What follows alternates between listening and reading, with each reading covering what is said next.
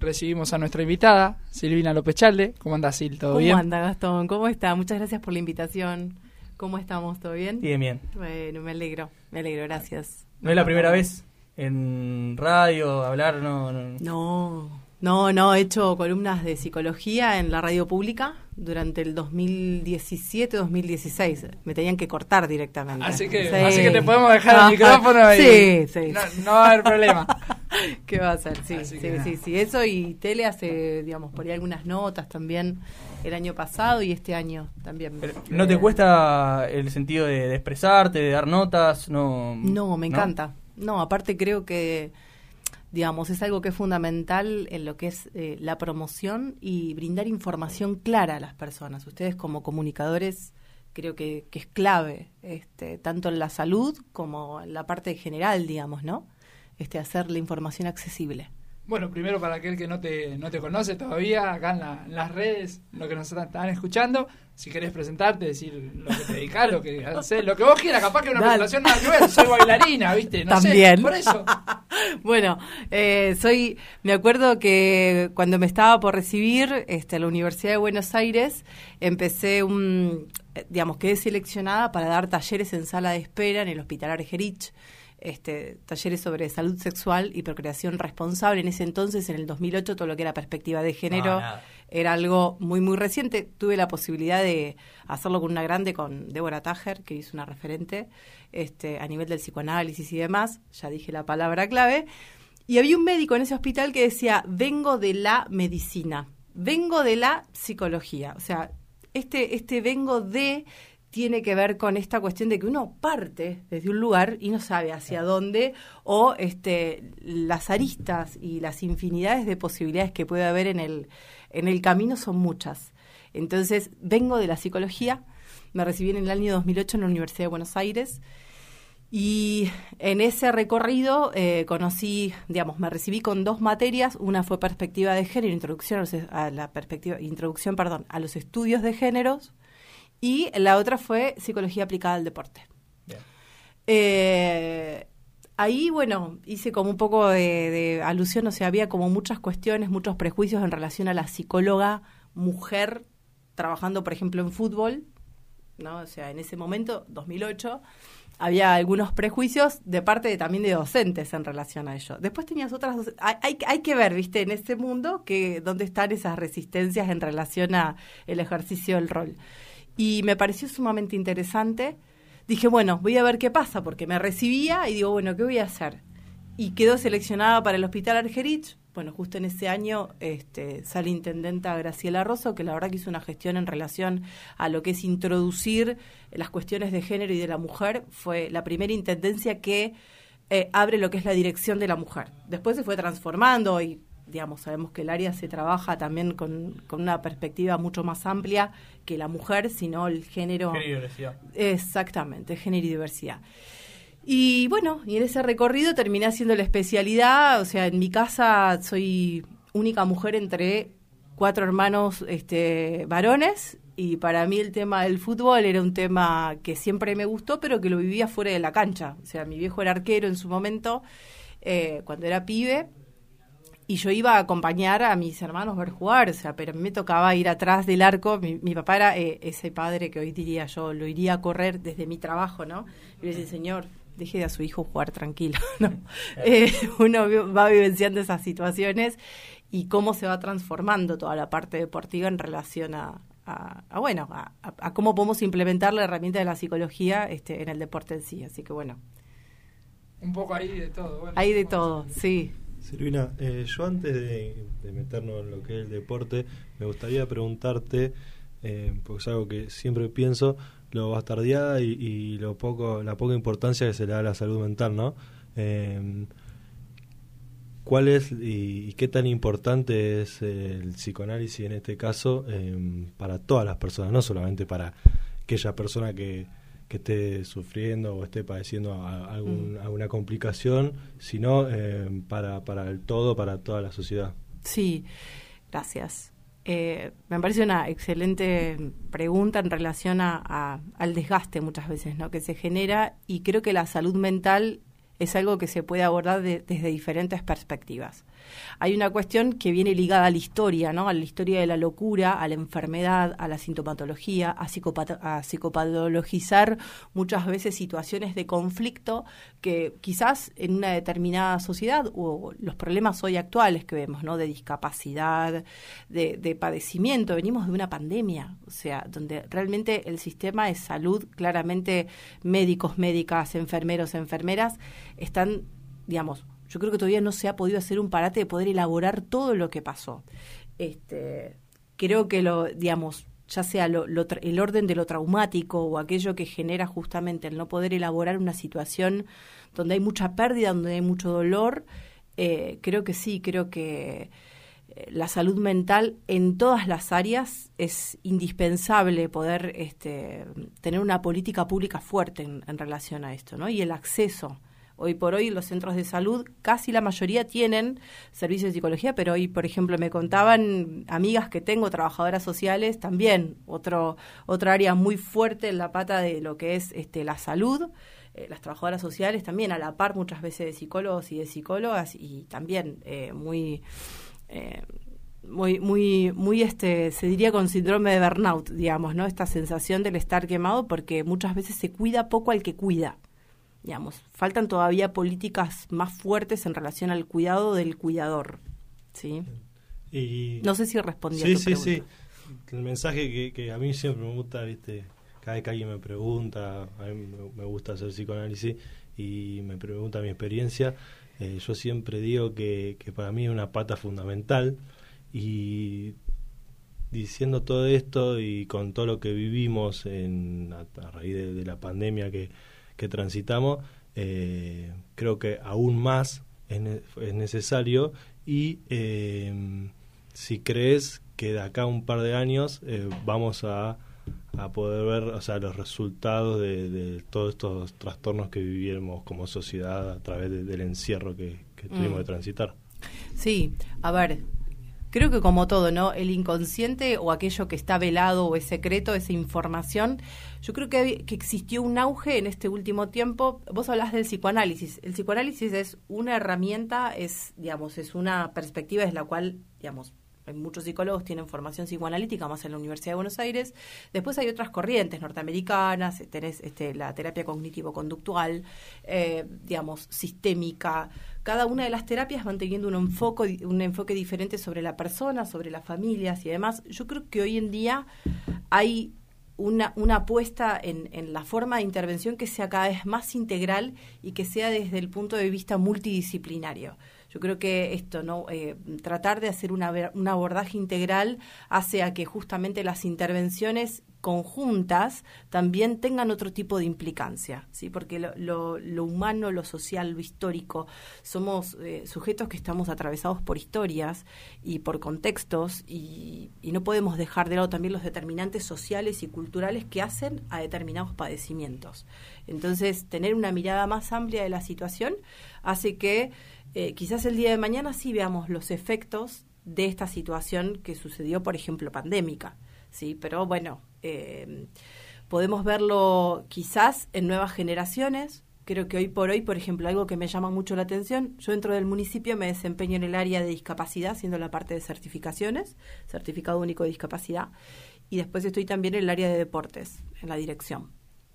Y lo que me llama mucho la atención es que cada vez más hay diagnóstico de niños y niñas eh, con, por ahí quizás eh, con TGD, que son trastornos generalizados del desarrollo, TEA, que son trastornos del espectro autista, que ahora hay también una, una apuesta a cambiar el nombre y que sea SEA, que es condición del espectro autista, con lo cual me parece que es mucho más este, favorable, como también cómo nombramos, cómo nos posicionamos frente a un diagnóstico, ¿no? En esta cuestión de no psicopatologizar o generar un trastorno donde quizás los abordajes o los apoyos que se necesiten sean otros, ¿no? Y, la apuesta también de los profesionales y quienes acompañamos a abrirnos a estas nuevas estructuras.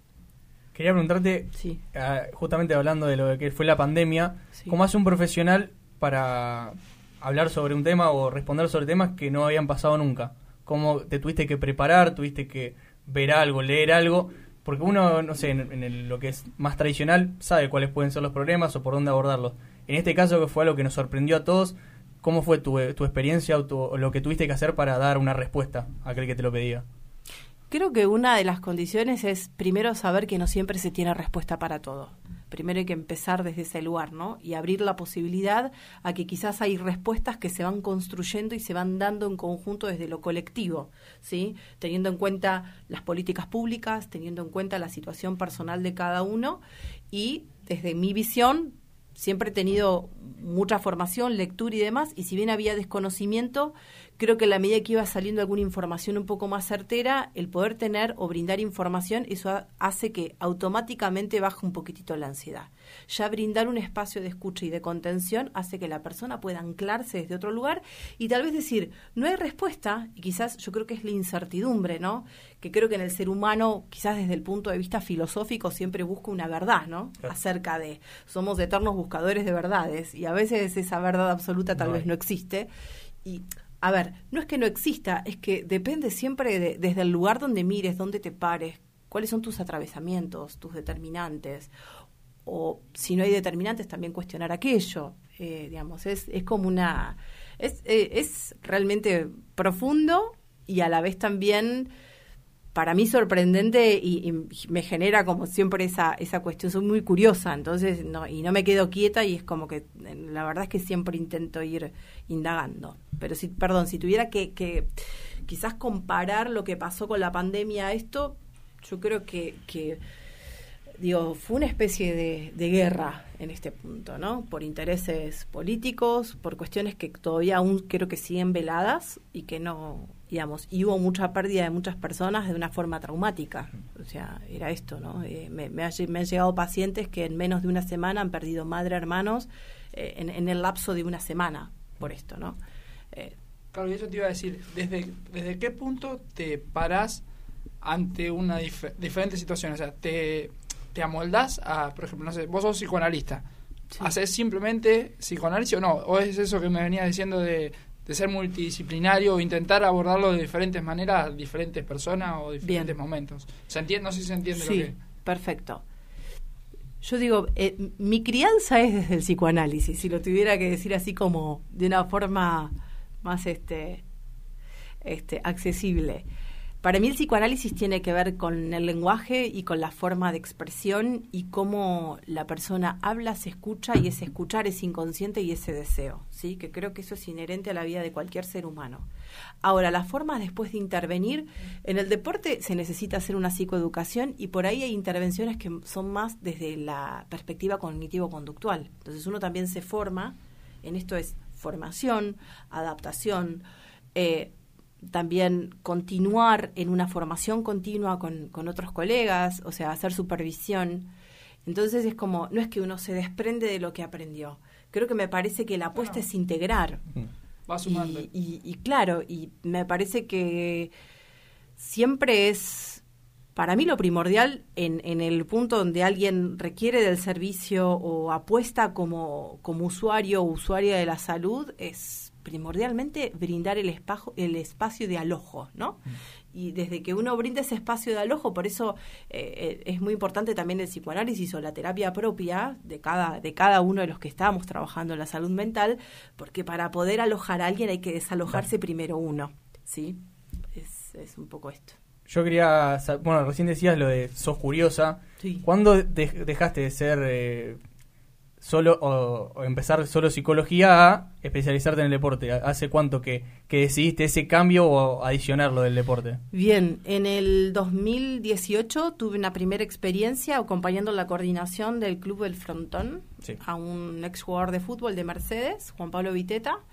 Y ahí, bueno, la verdad es que hicimos un trabajo alrededor de cuatro o cinco meses, ya te digo, ahí todavía no tenía terminada la especialidad tenía la formación de lo que había sido la parte de grado, la materia que había cursado, y en ese momento hice un curso virtual con el Barça, está, a partir de la Universidad del siglo XXI, como para poder actualizar algunos conceptos y demás, que fue una formación casi dos o tres meses, que fueron súper intensivas, con evaluaciones mediantes.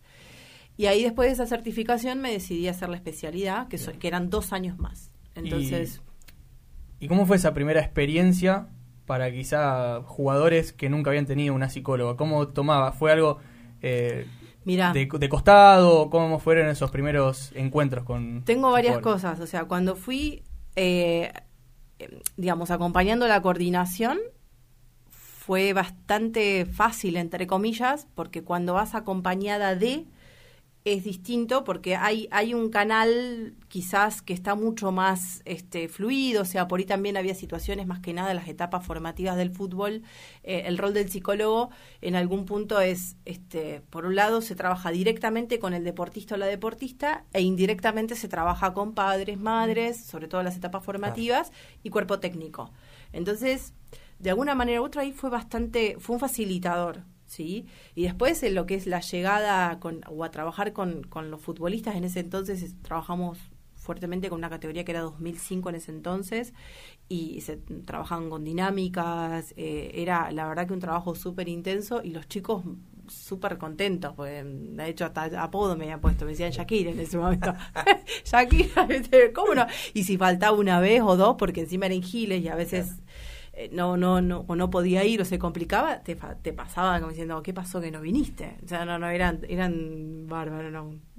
Muy, muy linda, muy linda experiencia. Y después me pasó que entrando en la especialidad, en el segundo año, que era trabajo de equipo, eh, tenía que conseguir un equipo para analizar puntualmente.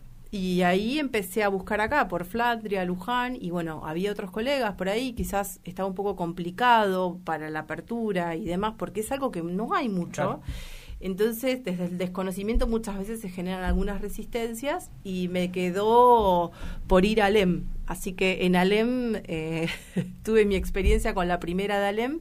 Estaba el Lobo Cordone como director técnico y después vino la pandemia. Entonces estuve trabajando un poco con el plantel de jugadores en ese entonces. Después el Lobo Ceballos ya me había ido. Y mm, en el interín aparece la oportunidad de que, digamos, todo lo que yo cumplía en el municipio dentro de lo que era atención primaria, poder pasarlo con un proyecto a la dirección de deportes. Y ahí viene todo este trabajo que vengo haciendo en este último tramo. Recién que decías que, que como que está todavía como muchos no quieren saber con el tema, dentro de la psicología dentro de un equipo, eh, que ahora va creciendo por suerte cada vez más, eh, imagino cuando ingresás a un plantel, esos muchachos o muchachas, el primer contacto con una terapia en su vida quizás es con vos. Sí, quizás no es una terapia, porque en el deporte justamente lo que se brinda es, es una herramienta de cómo generar tal vez, digamos, se evalúa ¿sí? Se evalúan lo que son las variables psicodeportológicas, lo que es la autoconfianza, la motivación, control del estrés, eh, presiones. Y en base a eso, por test, porque aparte también está esto, hay que, hay que sacar de contexto de que la psicología no es una creencia, porque también está muy, muy, muy enraizado esto de que la, psicóloga, la, psicología no creo en los psicólogos. Mm. Y es una ciencia. Y en el deporte aún más, porque hay muchísimas investigaciones y cada cosa que uno da de información a los equipos y a los cuerpos técnicos es desde investigaciones científicas. ¿sí? Y también haciendo aval en que los testeos que se hacen, se hacen también con, con esa, con esa empiria, digamos, ¿no? Y con ese, justamente con, este, con todo ese soporte que no es menor. Porque también hay mucha cosa del coach y demás, que el coach es una herramienta de la psicología, pero no alcanza para. Entonces, bueno. Y a modo de opinión personal tuya, eh, al haber sido mujer entrando a un plantel de hombres, ¿Es más difícil que si hubiera ido un psicólogo varón para vos o no? ¿O crees que pudiste entrar por otro lado? Yo creo, a ver, la verdad es que mi, experiencia, por ejemplo, en, en Alem, eh, digamos, la verdad es que tuve mucho ovario. Porque era, era, digamos, por ahí desde las supervisiones me decían, era meterte en la boca del lobo directamente. o sea, claro, eh, eran, eh, digamos, si bien eh, abrieron la, posibilidad y demás de que, de que pueda estar, con algunos jugadores puntualmente pude hacer algunas sesiones individuales y, ellos la verdad que dieron un despegue al EM y pudieron hacer otros trabajos.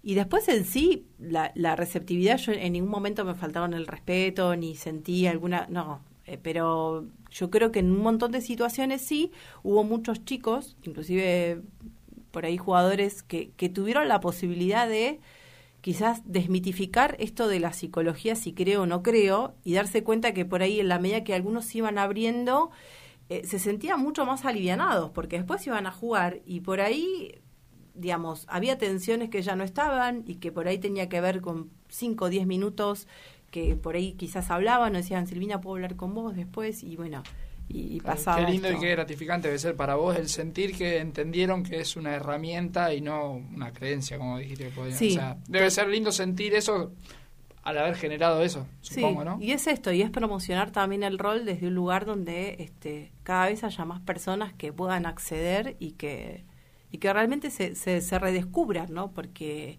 las historias este, singulares de cada uno mm. y sobre todo, bueno, en el fútbol que me parece que más allá de todo creo que es uno de los deportes que si bien es como algo que nos atraviesa el mundo en este punto, por otro lado también eh, genera y ha, y ha, generado, en algunas cosas es muy cruel, es muy cruel, y hay muchos niveles de maltrato, eh, tanto en varones como, bueno, mujeres, esto es un camino que recién empieza, pero en varones hay muchísimo maltrato que se tolera desde digamos, si uno habla de lo que son las perspectivas de las masculinidades, ¿no? Donde tienen técnicos que han sido formados por los técnicos anteriores. Tienen hoy por ese, hoy, ese librito. Tienen el librito esto, ¿no? De si te duele, dale, seguí porque no te no vas de no vas de titular y los miedos y creo que hay cosas que hoy empiezan a cambiar, pero que no se le da mucho lugar tampoco esa parte del sufrimiento en el cuerpo del varón.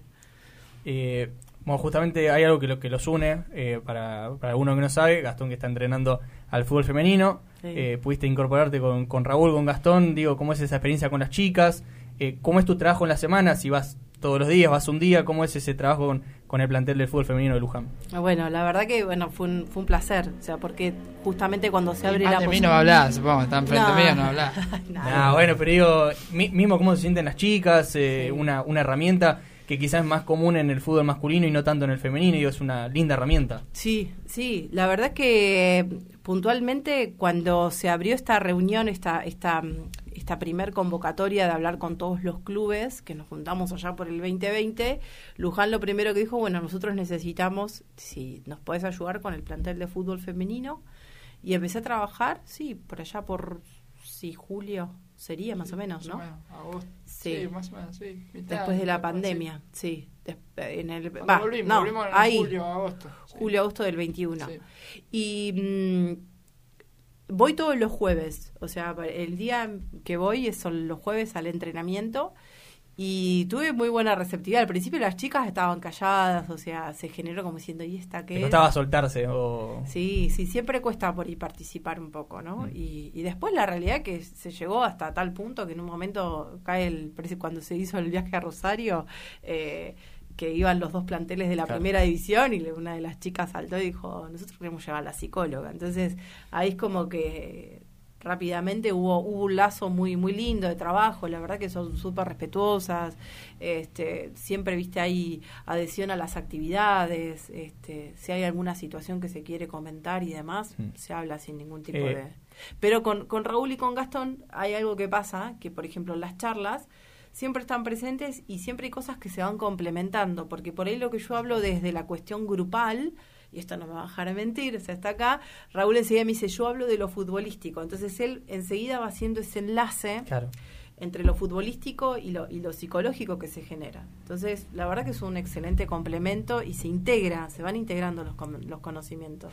Yo quería preguntarte si en, en el medio del partido eh, se puede trabajar algo de, de, que vos veas a alguna jugadora tensionada, ¿eso se puede dar en algún partido o es más previo o post partido, digo. Se puede, se puede. De hecho, por ejemplo, por ahí ha, pasado alguna situación por ahí puntual de, de poder acercar, pero también depende mucho del límite que tenga la jugadora, porque hay, hay momentos o de enojo o de tensión y demás que uno dice, bueno, uno está ahí. De hecho, yo es, es un club donde entro dentro del banco, o sea, estoy ahí. Entonces, de alguna manera u otra, implícitamente uno está ahí también para acompañar, aún sea desde la presencia, pero se está y saben que en el momento, o sea, uno tampoco va a ir, ¿qué te pasa? No, o sea, estás ahí y se sabe que hay acceso a que puedan consultar y a que puedan tomarse ese tiempo para poder, digamos, si es que lo necesitan o que lo creen en el momento, este, de, poder hablar o sacarse alguna duda y demás. Yo contar algo, algo puntual para no ir a cuestiones que te pasó alguna vez. En un partido en, en séptima edición estábamos jugando de nuevo el campeonato al entretiempo nos vamos ganando 1 a 0. Si nosotros terminamos el partido, salíamos campeones. Yo en ese entretiempo empezaba a pensar de, por favor, que se dé, que se dé, que se dé. O, cosas en el mismo en el partido, eh, eh, pensás cosas, en vez de estar pendiente del partido, pensás, ojalá salga campeón, no hacemos esto, o lo que sea. Y lo que me pasó a los minutos siguientes es que Real no podía levantar las piernas, no sé si eran nervios, si era el momento de, de presión que quizá esta, esta posibilidad en el entretiempo, si yo la, la hubiese tenido, de hablar, che, me está pasando esto. Y podría haber sido distinto. Digo que, que es muy importante el avance que se hizo. eso se llama, eh, digamos, ¿cuál es el locus de control? ¿Sí? Si el locus de control está externo en base al resultado, ¿sí? Digamos, va a haber un montón de variables que vos no las vas a poder controlar. Por eso siempre se hace foco en poder llevar de, de, ese externo a lo interno. Es decir, ¿qué es lo que depende de mí? Primero, saber qué es lo que tenés que hacer en la cancha. Saber en dónde estás parado, o sea, siempre lo que es la, la definición del rol y saber qué es lo que tengo que hacer, con quién me tengo que mover. O sea, por eso es tan, tan importante que la claridad en la estrategia del director técnico sea entendido así sea para un niñito de jardín de mm. infantes, no importa, volver a preguntar y sacarse ese miedo a si hay un error o algo no se entendió, volver a explicarlo. Entonces, cuando uno tiene las herramientas claras de dónde está parado, por qué está parado y para qué, desde ese lugar uno tiene otro tipo de fortalezas y sacar de lado a alguien que te diga, no pienses en el resultado, porque ya te estás anticipando a una situación que no existe y que quizás crees de ese resultado un monstruo que se vuelve como inaccesible. Entonces ahí la presión la ejerces vos, de una idea que tenés vos, de un pensamiento, aumenta a nivel cardiológico las pulsaciones. Frente a, esa, frente a ese aumento de, de, las pulsaciones, ¿qué pasa? Tu definición o lo que vos tengas que hacer, el arco no lo ves, se te corre de lado por más de que sea cancha de 11, o sea, todo lo que tenga que ver con precisión y definición, el margen de error es mucho mayor. Entonces ahí lo importante, yo a las chicas siempre digo, respiren, ¿no? El tema de la respiración, de saber cómo relajar, cómo desactivar, se mata de risa. ¿Cómo? ¿Cómo? Visualizar. Visualizar. Es el lema de las chicas. Visualizar. Sí, visualizar, digamos, lo que sí uno puede trabajar anticipatoriamente, quizás es la noche anterior o previa a una competencia, es poder justamente eh, respirar, hay, hay técnicas de respiración y de visualización en relación a lo que se hizo durante el entrenamiento para poder seguir de alguna forma u otra desde los circuitos este, neuronales este, generando esa seguridad para saber que en el momento donde uno tiene que estar y pisar, siempre va, a existir un poco de ansiedad precompetitiva porque vas en algún punto a combatir. es así. Estamos llegando al final y hay un, un elemento acá en la mesa, ah, el mítico Simón Dice, pero no sé cómo lo llama el famoso Simón Dice. Sí, sí. Eh, no sé si... Eso lo pasó. sí, por ejemplo, bueno, siempre antes de cada dinámica, eh, de cada entrenamiento, este, con Gastón armamos alguna dinámica de juego, que me parece que eso siempre es fundamental, no importa en qué categoría estén, sino que más allá de eso, que los entrenamientos siempre haya una, una parte creativa, ¿no? Donde se salga un poco de, la, de las cuestiones más este, formativas o formadoras y que puedan jugar y agilizar. Entonces, por ejemplo, los otros días, bueno, compré esto que también lo trabajo con boxeadoras, con boxeadores, que estoy en Merlo, con la campeona ahora que va a defender el título, con la Chucky, Chucky Lanís, síganla, espectacular. Y, y bueno, la idea de esto que es, es que esto tiene una secuencia, ¿no? ¿Quién, quién, va a jugar? La idea, se, se ponen a competir. Entonces, acá va, va, va a ir una... Sí, ahí tiene el sonido, digamos, ¿Vas a apretar? ¿Cuál? Bien, acá, acá. Bien. Acá mientras juega voy, voy, explicando. La idea de la secuencia o de ejercitar lo que es la concentración, hay testeos, pero a la vez también hay eh, estos juegos que ayudan muchas veces a, primero a sacar muchas veces el foco de lo que es o la pelota o del instrumento en sí de, este, de lo que es el deporte. Entonces, a ver si. si eh, pasó de nivel. Pasó de nivel. Ahí está, estoy bien, estoy bien. Muy bien, muy para, bien. Para cerrar, me gustaría que, nos digas qué significa la psicología para vos. Para mí, la psicología, desde una, una visión personal. Sí. Eh, uy, es como muy. Seguramente me quede algo por, por decir, y bueno, que lo cual también está bien. Eh, para mí, la, psicología ha sido una forma de vida.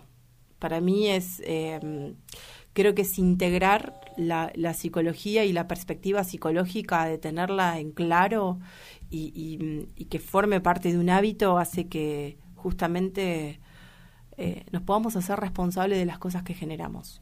Este, creo que hay una parte que es inconsciente y que justamente uno va aprendiendo a partir de las experiencias y esto, y a, culpabilizarnos menos, porque creo que hay algo que también trabajamos este, desde la psicología del deporte, que es animarse a equivocarse, ¿no? Y que el error y la frustración, eh, que es algo que se nombra muchísimo, en realidad sea el motor para poder modificar y no quedarnos estancados en una situación que quizás nos lleva a, lo profundo de la angustia o el agujero de la angustia y que hay cosas que justamente ese sufrimiento o ese descubrir cómo a veces sufrimos o qué cosas nos angustian nos inviten a movernos, ¿sí?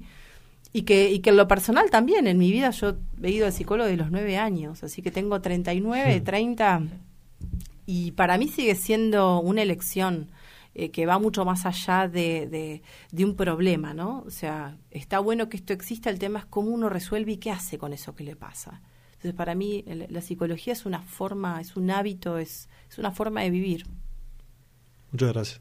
A ustedes, muchas gracias. Bueno, eh, acá todos los programas, el invitado, en este caso la invitada, elige el tema con el que se cierra. Sí. Así que no vas a Ya lo preparó, ya lo preparó. Ya lo preparé y le mandé el link. Sí, no, no, nombralo vos, nombralo vos. bueno, eh, vamos a cerrar este programa con el tema Vuelvo de la banda Sin Bozal de acá de Luján. Es un tema que me gusta mucho y que además también convoca muchas veces a estas cuestiones psicológicas donde hay un error, pero vuelvo, dice, vuelvo a intentarlo, vuelvo. No lo voy a cantar para... Así que nada, si te gustó, volvé y si te pinta, date una vuelta.